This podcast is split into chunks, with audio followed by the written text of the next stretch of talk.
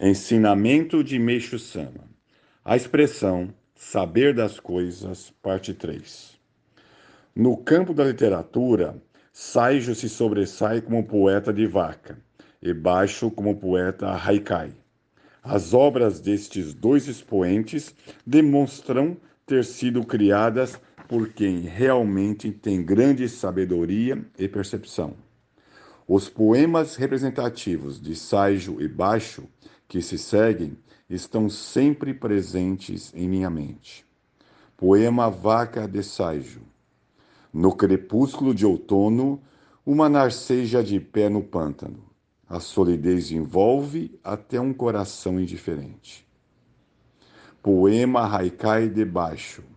Ah, que serenidade! O canto das cigarras penetra nas pedras. Ah, ainda uma pessoa de sabedoria que também merece ser lembrado, Matsudaira, que foi o senhor feudal da região de Unshu, conhecido como precursor da escola de chá Fumai. Ele colecionou grande quantidade de utensílios de chá, impedindo sua dispersão. Impulsionou a cerimônia do chá, que se encontrava em decadência, e é digno de todo o nosso respeito.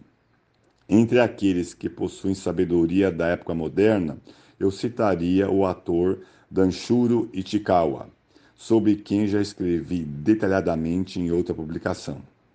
Apresentei, em linhas gerais, algumas das pessoas de sabedoria mais representativas.